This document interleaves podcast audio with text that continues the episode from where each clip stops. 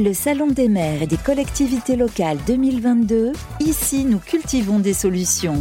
Du 22 au 24 novembre 2022, à Paris Expo, porte de Versailles, sur Carbone Zéro, la radio. Bienvenue sur le plateau de Carbone Zéro, la radio. Nous sommes en direct du Salon des maires et des collectivités locales Porte de Versailles à Paris et on dévoile toute une série de solutions. On parle des enjeux hein, liés à la transition énergétique. On va dans cette séquence qui est en partenariat avec Énergie de la mer, un portail de veille sur les sujets des énergies marines, de tout ce qui se passe hein, dans cet univers. On va se poser de la question de comment verdir nos ports et réduire leur empreinte carbone. Et pour en parler, on est ravi d'accueillir Roland Texera. Bonjour.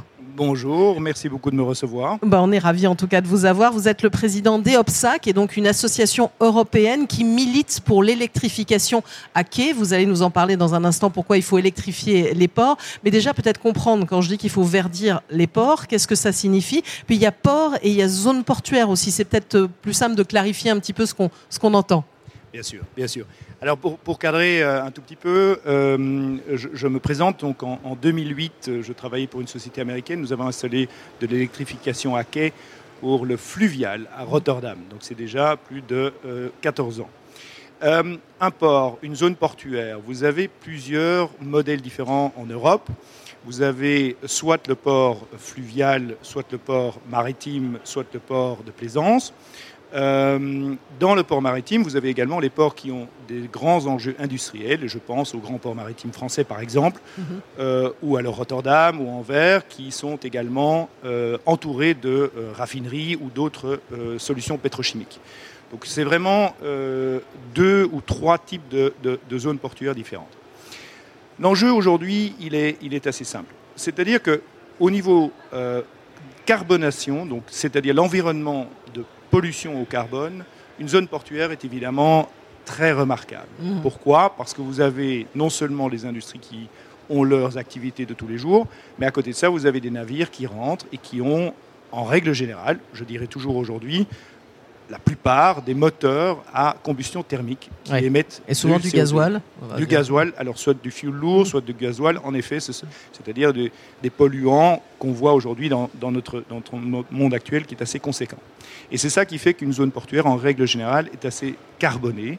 Et c'est l'enjeu que nous voulons adresser aujourd'hui donc c'est ce que vous adressez en ayant créé une association professionnelle dont, le but est vraiment de permettre d'accélérer le mouvement en la matière, c'est bien ça? Exactement. Donc ce qu'on a constaté, c'est que on a commencé l'électrification à quai dans les pays nordiques déjà il y a 30 ans. Mhm.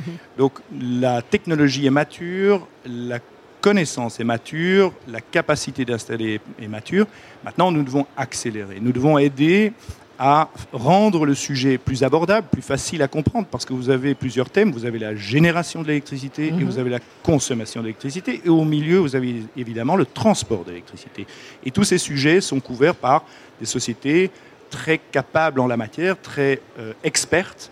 Et il faut essayer de les rassembler. Et ça, c'est le but de l'Association européenne de l'électrification à quai. C'est de vraiment rassembler tous les experts et s'assurer que chacun fasse son travail comme il le fait tous les jours en éolien terrestre, en solaire ou en éolien en mer. Donc on vous entend bien, l'enjeu c'est euh, le lien entre ce qui se passe dans les ports et les énergies renouvelables. C'est ça votre objectif? Tout à fait.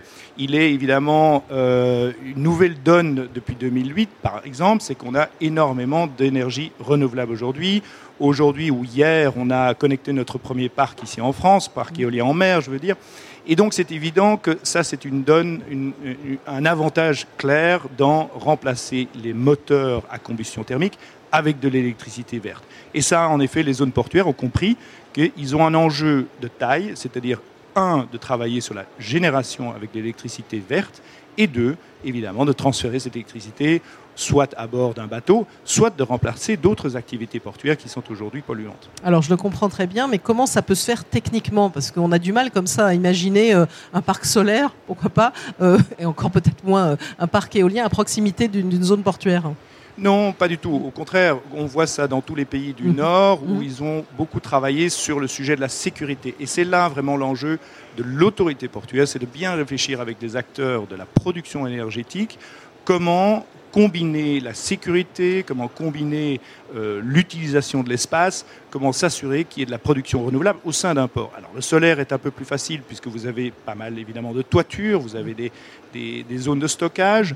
Euh, l'éolien en effet demande, et ça les opérateurs sont très habiles et connaissent très bien le sujet, demande évidemment des études préalables et un travail euh, professionnel sur la sécurité. Alors ça nécessite aussi, j'imagine, de l'autre côté, peut-être de modifier aussi les navires. Et il y a tout un, enjeu évidemment autour euh, de pourquoi pas l'électrification des, navires, l'utilisation de l'hydrogène, de piles à combustible. Enfin, on en parle de plus en plus. Hein, d'autres formes euh, finalement de, de, mode de, pas de mode de transport, mais d'utilisation de carburant, on va dire, pour résumer. Tout à fait. Et, et le plaidoyer qu'on tient, c'est qu'aujourd'hui, l'électrification d'un navire, un navire est déjà extrêmement électrifié. Ici, il faut adapter le navire. Ce mmh. sont des budget relativement conséquent, mais ce n'est pas difficile, difficile techniquement. Ceci se fait tous les jours, que ce soit dans les grands chantiers euh, navals ici en France ou, ou internationalement. C'est assez euh, connu comme euh, ce qu'on appelle en anglais le rétrofit. Maintenant, il faut également la technologie à quai, il faut également la capacité de production énergétique, et c'est là qu'on retrouve une complémentarité avec le grand sujet de l'hydrogène aujourd'hui qui est très, très à la mode. Donc on pourra quelque part utiliser cette production à l'hydrogène pour électrifier le bateau si le bateau n'est pas déjà doté de piles à combustible ou de capacités de navigation avec de l'hydrogène ou d'autres fuels euh, qui, arrivent sur le marché. Alors Roland Texera, vous avez parlé hein, tout à l'heure des pays du Nord. Il y a des euh, ports, on va dire, qui sont exemplaires. Vous évoquiez Rotterdam au niveau fluvial, mais Rotterdam, c'est quand même, je crois, le, plus grand port en Europe, non C'est ça? Donc je pense, j'imagine, qu'il doit se tourner aussi vers l'électrification à quai. J'ai eu le privilège de travailler étroitement avec le port de Rotterdam il y a beaucoup d'années, euh, dans le cadre de plusieurs projets de, recherche. L'électrification à quai en faisait partie. Donc il est évident que des grands ports comme Rotterdam, avec euh, des milliers de bateaux qui, qui, viennent en zone portuaire chaque année, les enjeux sont gigantesques. Donc la complexité est assez passionnante.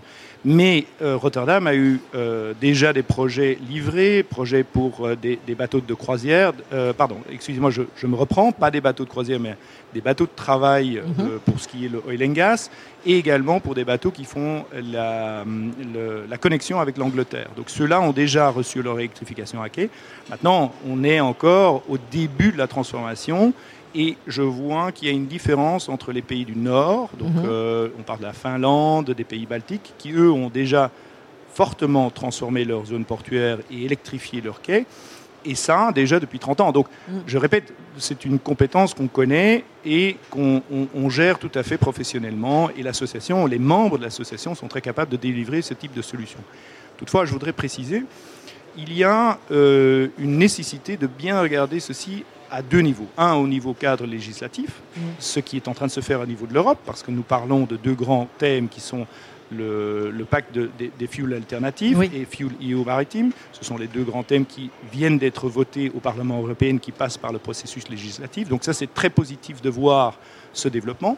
Et la deuxième chose, c'est que nous voyons aujourd'hui une capacité de subventionner les énergies renouvelables en mer, par exemple. Mmh. Il faudrait également que nous ayons une cohérence dans toute la chaîne logistique et qu'on soit capable de créer un système où un poste d'électrification à quai puisse se retrouver, où les opérateurs puissent s'y retrouver. Alors, par exemple, est-ce qu'on peut envisager, puisque vous parliez de l'inauguration d'un parc éolien euh, offshore, qu'on puisse faire le lien entre le port et ce fameux parc éolien? Alors, le lien, euh, entre un port et un parc éolien est totalement naturel. Mm. c'est, je veux dire, vous avez besoin de transférer du personnel, vous avez besoin de transférer du matériel, vous avez besoin de cette connexion à quai, euh, euh, de la connexion du parc qui, tombe à quai ou qui tombe dans la zone portuaire. Donc c'est totalement logique qu'une zone portuaire et un parc éolien, ce soit une relation intime. Mm-hmm. Maintenant, vous parlez du sujet qui nous anime plus fort, c'est quelles sont les retombées possibles d'un parc éolien en mer? Et nous voyons de plus en plus, dans les pays nordiques une fois de plus, et dans les pays euh, autour de l'Angleterre, qu'il y a des retombées locales de la part des acteurs de parcs éoliens en mer.